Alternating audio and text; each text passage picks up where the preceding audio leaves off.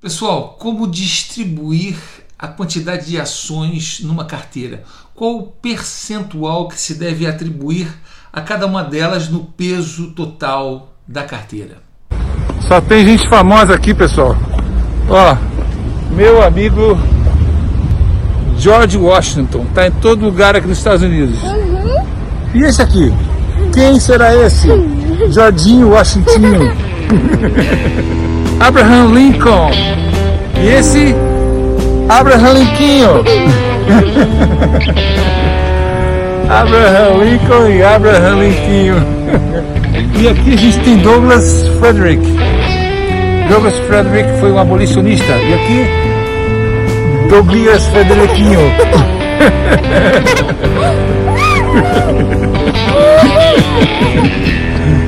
Eu tô aqui com a Fanve, uma aluna minha, que está com a seguinte dúvida. Ela diz o seguinte: Marcelo, boa noite, tudo bem?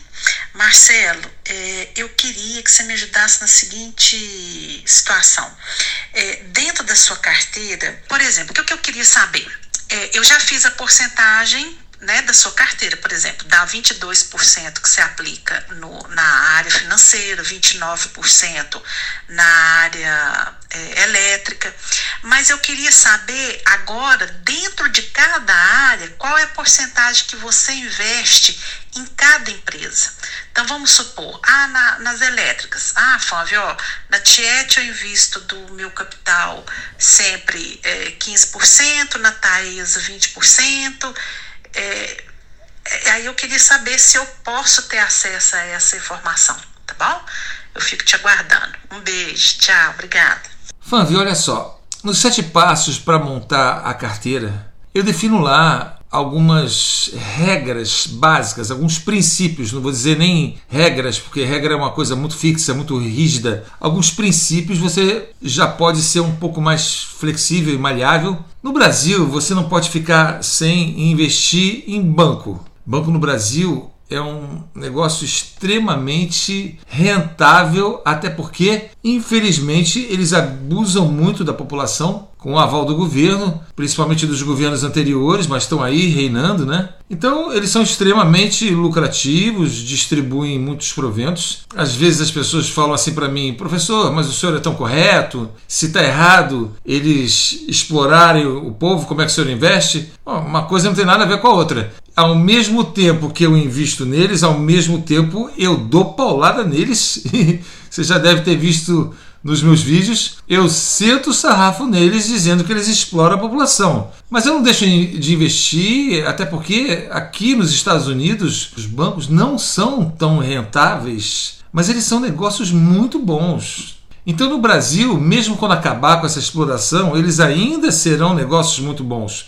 E se são negócios muito bons agora e estão lá como negócio, eu participo enquanto vale a pena e se deixar de ser um bom negócio, eu saio fora. Não é porque eu invisto que eles estariam explorando mais as pessoas ou não. Eles exploram porque, no meu entendimento, os políticos são corruptos e o povo sofre de falta de educação para mudar esses políticos corruptos e serem mais exigentes na votação, na eleição de pessoas corretas, esse tipo de coisa. Enquanto não está, eu acho que devo ter sempre banco na carteira e companhias elétricas, né? Você falou, você citou 29%? Não, eu digo 20% da área financeira, que não envolve só bancos, envolve seguradoras, e eu defino também 20% de setor elétrico. Setor elétrico no Brasil ninguém pode ficar de fora. Ele é muito bom e não é tão bom assim nos Estados Unidos e em nenhum outro país do mundo, mas no Brasil ele é muito bom. Então a gente tem que participar. Sobe em 60%. E eu costumo dizer que as pessoas devem ou podem ter em torno de uns 30 a 40% de fundos imobiliários. Tem gente que não gosta, não quer ter fundos imobiliários,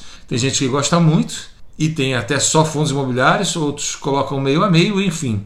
Essa divisão, Fanvi, é uma coisa muito pessoal. Você não precisa seguir exatamente a risca. Eu só sempre digo: se ficar de fora do setor financeiro, vai deixar de ter rentabilidades e crescimento e valorização de um setor que é um dos melhores do Brasil. E o setor elétrico também. Fundos imobiliários ele não é tão rentável, mas ele tem uma série de vantagens ele paga todo mês para quem, quem quer ter um dinheirinho toda hora entrando, dá uma certa satisfação. Todo mês eu sei que tem aquilo entrando. E uma coisa que eu aprendi nas crises nesses 10 anos é, são que os fundos imobiliários se comportam muito melhor do que as ações, no sentido de não caírem tanto e também não sobe tanto. Quando as ações sobem muito ou baixam muito, eles ficam mais estáveis. Então eles fazem uma espécie de contrapeso, além de ser, dentro da Bolsa de Valores, um produto completamente diferente das ações. São fundos, mas fundos de coisas sólidas, não são fundos de papéis. Eu sou contra qualquer tipo de fundos de investimento de banco, mas fundos imobiliários de tijolo, eu sou a favor. Existem fundos imobiliários de papel. Eu acho isso um contrassenso total. Como é que pode ter um fundo de imóveis de papel? Castelinho de carta, né? Mas eu nunca recomendei fundos de papel. Mas esse 50% é flexível. Quem faz a leitura do Guia de Ações desde a primeira edição até a última percebe que em alguns momentos eu sugeri aumentar as ações, em outros diminuir. Depende do momento da economia. Não cabe aqui agora lembrar cada um desses momentos. Vamos dar um exemplo com valores. Você tem, por exemplo, 100 mil.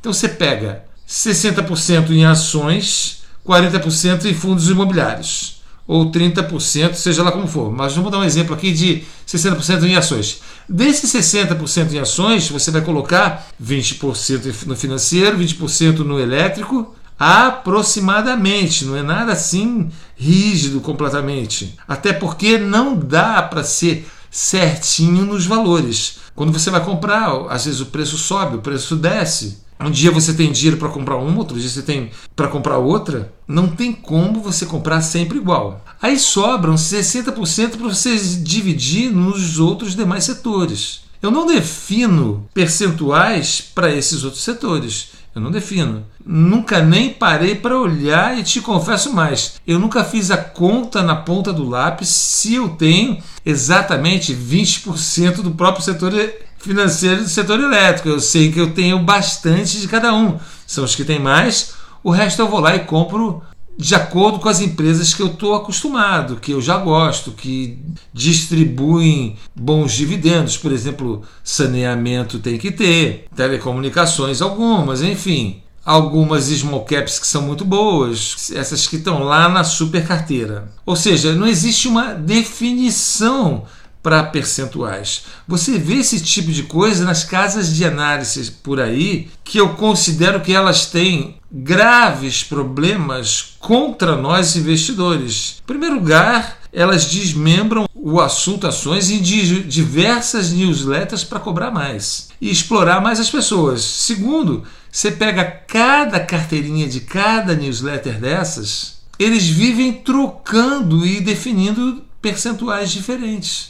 Por que, que eles fazem isso? Não é porque um é melhor do que o outro. A diversificação, que eu acho que eu já falei para você sobre isso, eu tenho um vídeo falando sobre esse assunto, diversificação, vale a pena quem estiver assistindo ir lá depois conferir, para quem não conhece, onde eu explico que é muito importante dividir em valores iguais todas as empresas. E tem gente que fala, não, é 15% de uma, 5% da outra, depende do setor. Por quê? Como é que ele vai saber qual que vai subir, qual que vai valorizar? Eu acho que fazer esse tipo de coisa é querer mostrar um serviço que nem existe.